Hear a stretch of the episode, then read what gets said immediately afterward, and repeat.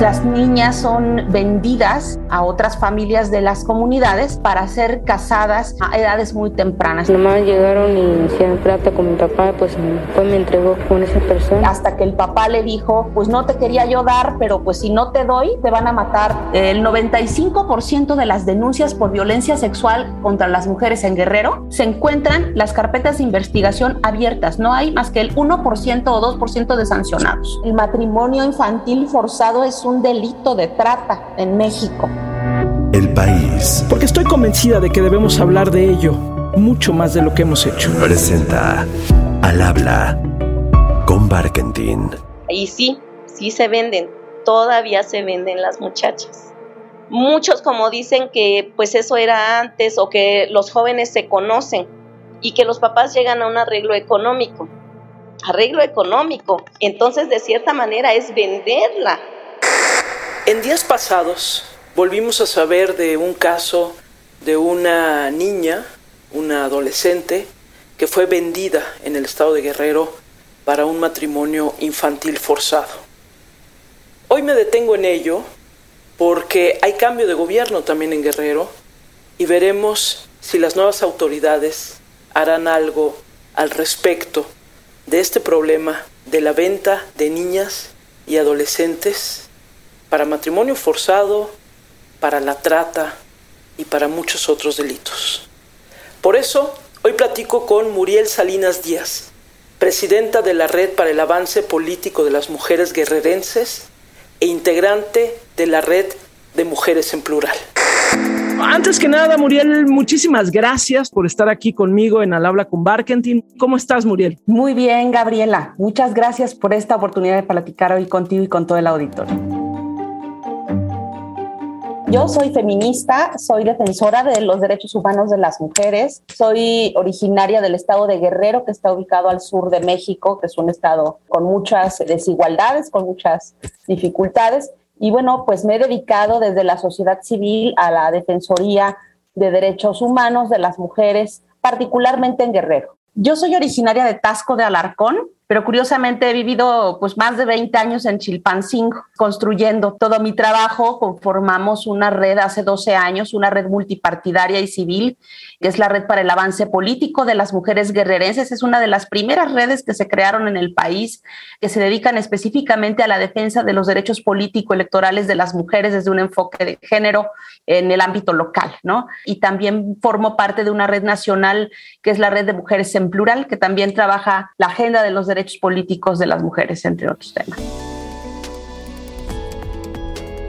El estado de Guerrero es un estado que se ubica al sur del país, al sur de México. Es un estado fundamentalmente rural. Es un estado productor de maíz, de frijol, de calabaza, de jamaica, de coco. Entonces es una población mayoritariamente indígena. Guerrero tiene 81 municipios, 7 regiones geográficamente y de estas hay dos regiones, particularmente la región de la montaña y la región de la costa chica, en donde la mayoría de las poblaciones son poblaciones este, indígenas. Eh, ahí coexisten en la montaña, sobre todo la etnia Mepa o Tlapaneca, la etnia Mixteca, y también ya colindando con la Costa Chica, esta región, hay una etnia que es la etnia Amuzga, que está ya ubicada en la parte que colinda entre Guerrero y Oaxaca, que también es otro estado pues con una población muy importante de pueblos indígenas. Y bueno, son estados que históricamente han estado situados en una marcada desigualdad económica y un enorme rezago en cuanto al desarrollo en general, ¿no? Hay fuertes rezagos en materia educativa, son los estados que tienen unos índices muy elevados de pobreza, están en los índices más bajos de desarrollo humano. ¿no? Entonces, Guerrero enfrenta además muchos eh, desafíos porque es un estado que en los últimos 15 años ha sido un territorio que ha sido cada vez más afectado por la presencia del crimen organizado, el narcotráfico es un problema grave. La región de la sierra, que es, digamos, la sierra y la montaña no son lo mismo, la sierra, en lo estricto, no está reconocida oficialmente como una región geográfica todavía, aunque han luchado por décadas porque se reconozca como una región en específico. Pero la sierra está ubicada en la Sierra Madre del Sur, que colinda o está dentro de lo que conocemos como la región centro de Guerrero. Y esta zona de la sierra, por ejemplo, no tiene, digamos, una población eminentemente indígena, pero es un territorio de mucho conflicto porque allí se han desarrollado todo lo que es la tala, es una zona de reserva ecológica muy importante, sin embargo, los pobladores por años están luchando contra los que hacen tala por eh, defender su territorio y el ecosistema.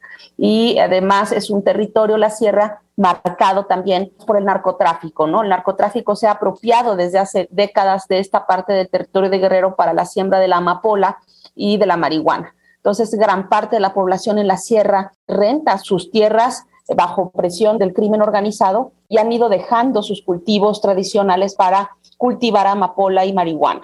En el caso de la montaña de Guerrero, que es la región indígena Mepá y Nasabi, tiene una población eminentemente indígena con una vocación de agricultura prácticamente de autoconsumo, son tierras no muy fértiles, por lo que la zona geográfica donde está ubicada, que está muy aislada de todo, y genera ahí una situación de pobreza y de atraso muy marcados. Esta es la región de la montaña. Los ardillos engañan a las comunidades indígenas, entrando primero en las comunidades, ofreciendo un alto precio de la goma, que es producto de la amapola, de 18 a 25 mil pesos. Pero una vez este, que les compraron dos o tres veces, le bajan el precio hasta la cantidad de 5 mil pesos y si ellos no quieren ya venderle, pues lo que hacen es quitárselos y matarlos. Muriel, en los últimos días salió esta nota de una niña, Angélica, de 15 años, que había sido vendida a los 11 años para un matrimonio infantil forzado. No sé si pudieras contarnos un poquito esta historia y de ahí me gustaría que reflexionáramos justo de lo que está pasando con el matrimonio forzado, con las niñas y las jóvenes. Claro que sí, Gabriela. Es una región, como tiene una población eminentemente indígena, mayoritariamente indígena, prevalecen también usos y costumbres de los pueblos originarios que en gran medida son violatorios de los derechos humanos de las niñas y las mujeres.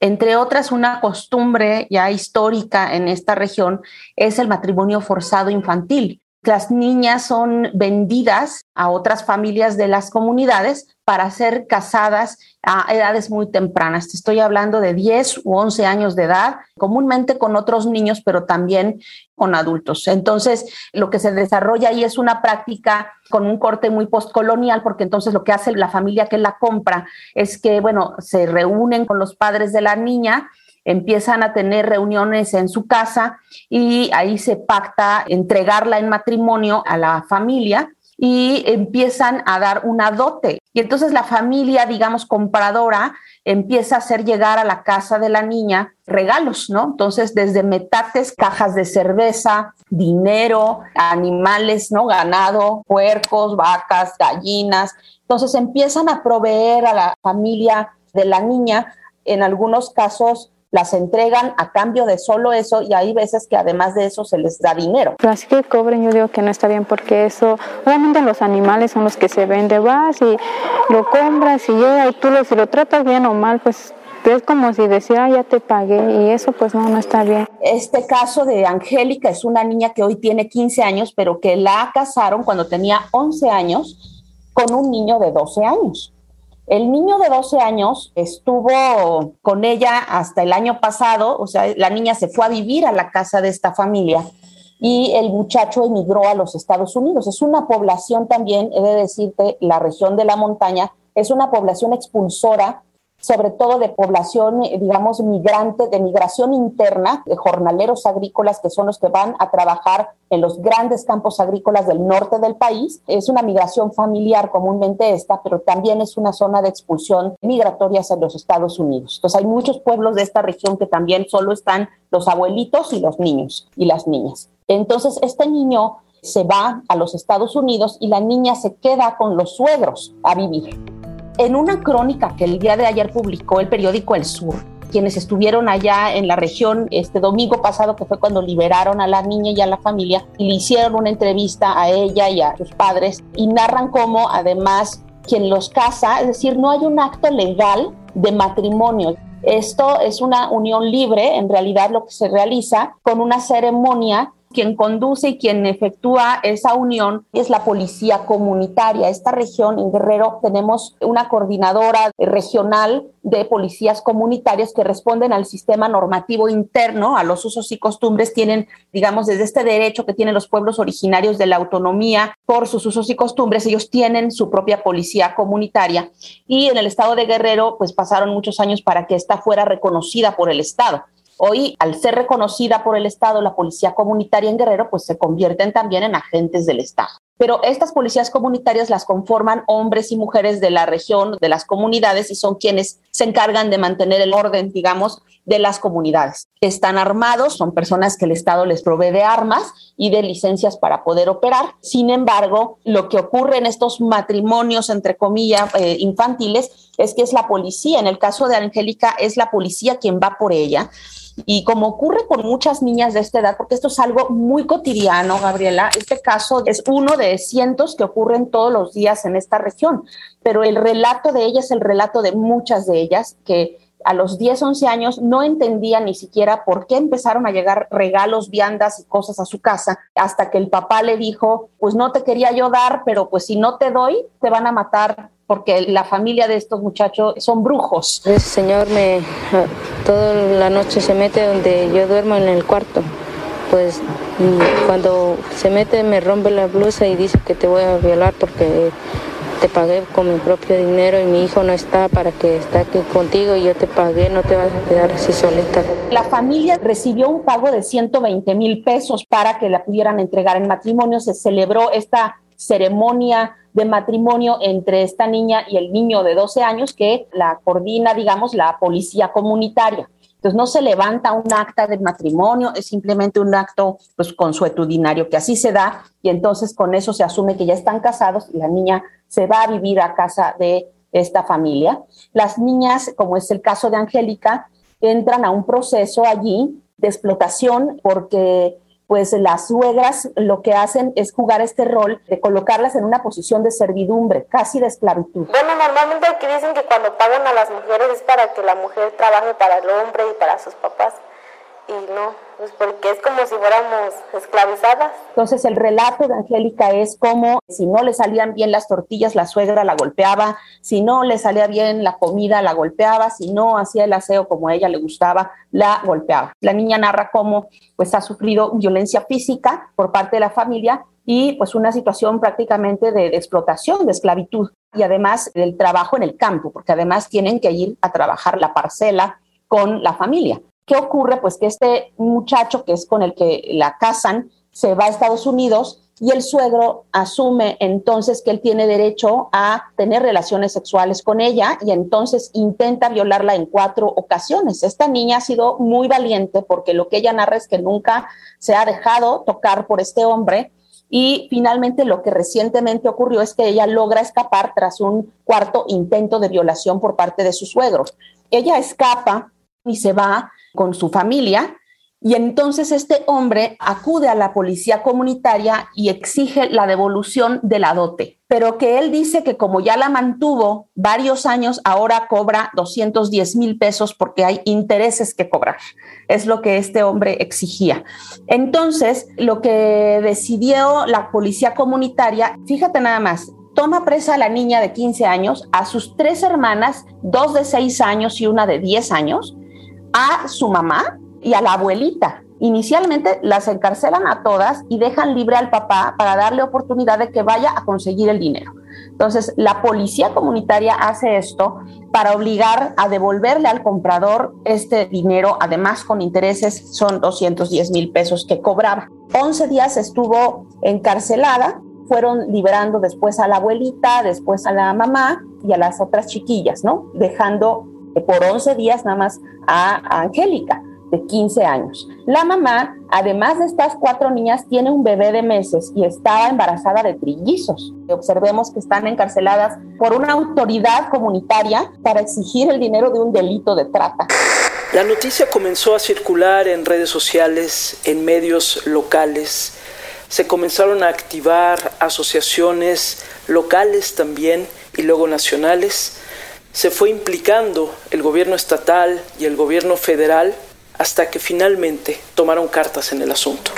lograron rescatar en primera instancia a la mamá que estaba en una situación de salud muy grave por este aborto que tuvo. La trasladaron al municipio de Ometepec. Ometepec es la cabecera municipal de la región de la Costa Chica de Guerrero que colinda con la región de la montaña. Entonces, bueno, la trasladaron a Ometepec, la hospitalizaron. Al mismo tiempo, te narro que acude a la comunidad de Dos Ríos en Cochuapa el Grande, han de saber que Cochuapa el Grande ha sido por muchos años el municipio con el menor índice de desarrollo humano de América Latina. Es uno de los municipios más pobres del continente. Entonces, bueno, acuden las autoridades a esta comunidad y quien acude es el titular de la Secretaría de Asuntos Indígenas, Javier Rojas Zenito, que es del gobierno del estado, y acude también la responsable de la Comisión Estatal de Derechos Humanos, Cecilia Narciso Gaitán, y en cuanto llegan, la policía comunitaria pues responde de manera un poco hostil, ¿no? No les gusta que las autoridades invadan sus territorios, entonces la narrativa de estos hechos es que había un clima de mucha tensión, pero llegaron a mediar y a negociar la salida de las niñas pero llegan a mediar y lo que narran también es que se prohibió por parte de la policía comunitaria a las autoridades que se tomaran fotografías, que se grabara con celulares, les advirtieron a las autoridades que les iban a quitar los celulares y que no podían tomarle fotos a la menor. Fueron recibidos por un abogado de la policía comunitaria y por el coordinador Carlos Martínez. Finalmente, la Comisión Estatal de Derechos Humanos se reúne en la Casa de Justicia de la Coordinadora Regional de Autoridades Comunitarias, la CRAC, de la Policía Comunitaria de Dos Ríos. Ahí lo que hacen es negociar la liberación de las niñas y, pues además explicarles a la policía comunitaria, al papá de Angélica y al suegro, que lo que estaban haciendo era un delito de trata, que era un delito finalmente logran convencerlos de que no tenía ya validez ese acuerdo, que no se iban ya a reñir por este asunto y que tenían que dejar libre a la niña. Entonces, bueno, eso fue lo que pasó el domingo pasado. Y nosotras, digo, entendemos que la Secretaría de la Mujer lo que nos informó es que ya las niñas están con su mamá en Ometepec. Nos preocupa mucho que entre los acuerdos que se adoptaron con la policía comunitaria y los padres de la niña y los compradores, es que además dejaron abierta la posibilidad de que Angélica regrese con su esposo con el mutuo consentimiento de las partes cuando el matrimonio infantil forzado es un delito de trata en México. Yo no voy a volver como quiera, yo no voy a volver, no voy a volver con ella para que sufra otra vez, yo no quiero sufrir esa vida. Las fueron a buscar y solo encontraron sus sombreros a medio tejer. Hombres las llevaron rumbo al mar, les estrujaron los huesos, mientras sus gritos se retorcían en las palmas que dejaron. Hubo un remolino de aves en los oídos, un gusano que midiera el miedo. El aire deja secretos a los caracoles, se cristaliza en sus cuerpos y sumerge el aleteo del mar en sus huecos. Como caballos blancos llega la ausencia, se tiende en la arena. Espera la mirada de los pájaros de lluvia. El abuelo desenterró el día, las conjuró a la casa del primer sueño, pintó soles en las palmas, amarró sus vestidos en la piedra de colores para guardarlas del desamparo y sacar el veneno que se llevó sus vidas. Poema Rumbo al Mar de Hubert Matiugua, del libro Las sombrereras de Tzitzidín. Hay cambio de gobierno, ya cuando esté este podcast ya se dio el cambio de gobierno en Guerrero, entra Evelyn Salgado como gobernadora, hay también cambio de gobiernos locales y uno diría, bueno, entra una mujer de gobernadora. Esto significa que puede haber algún cambio en cuanto a las políticas para favorecer a las mujeres, para fortalecer a las mujeres, para evitar la violencia contra las mujeres, incluida la venta de niñas? Pues mira, es lo deseable y es lo que se esperaría de una mujer que llega a una gubernatura. Iniciamos una nueva era.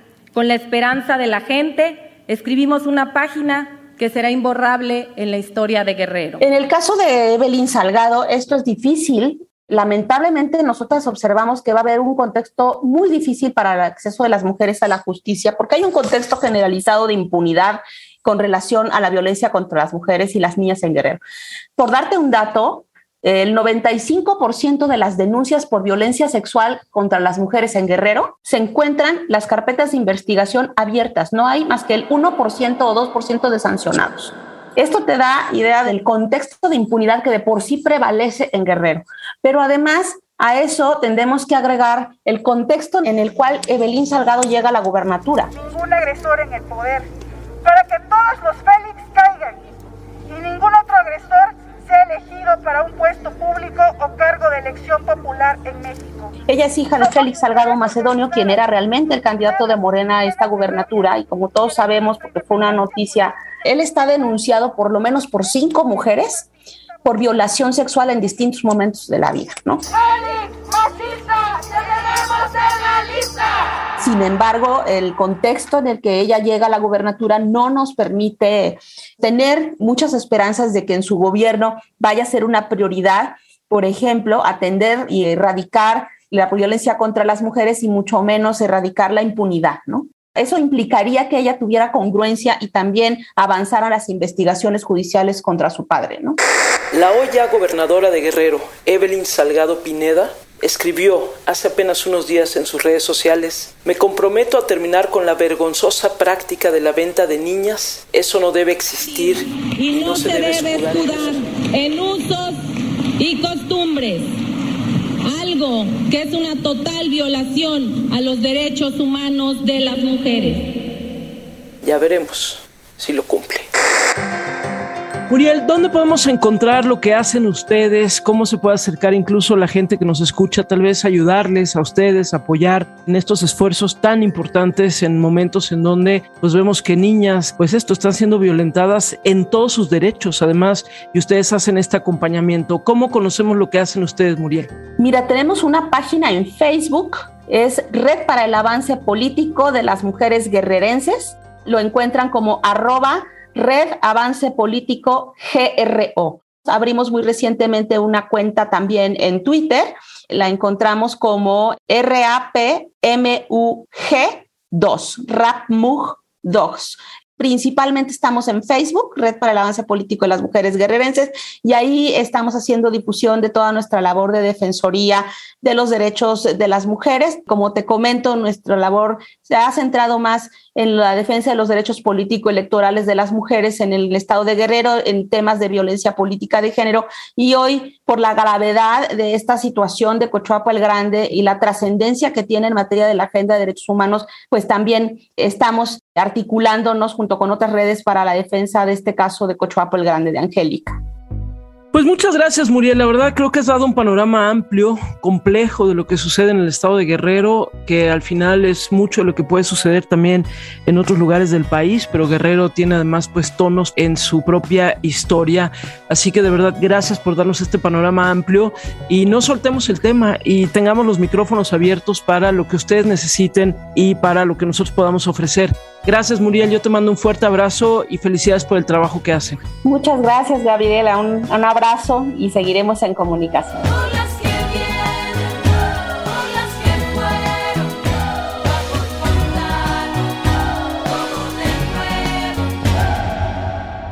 Al habla con Barkentin. Cada semana una nueva conversación. Al habla con Barkentin. El país presentó.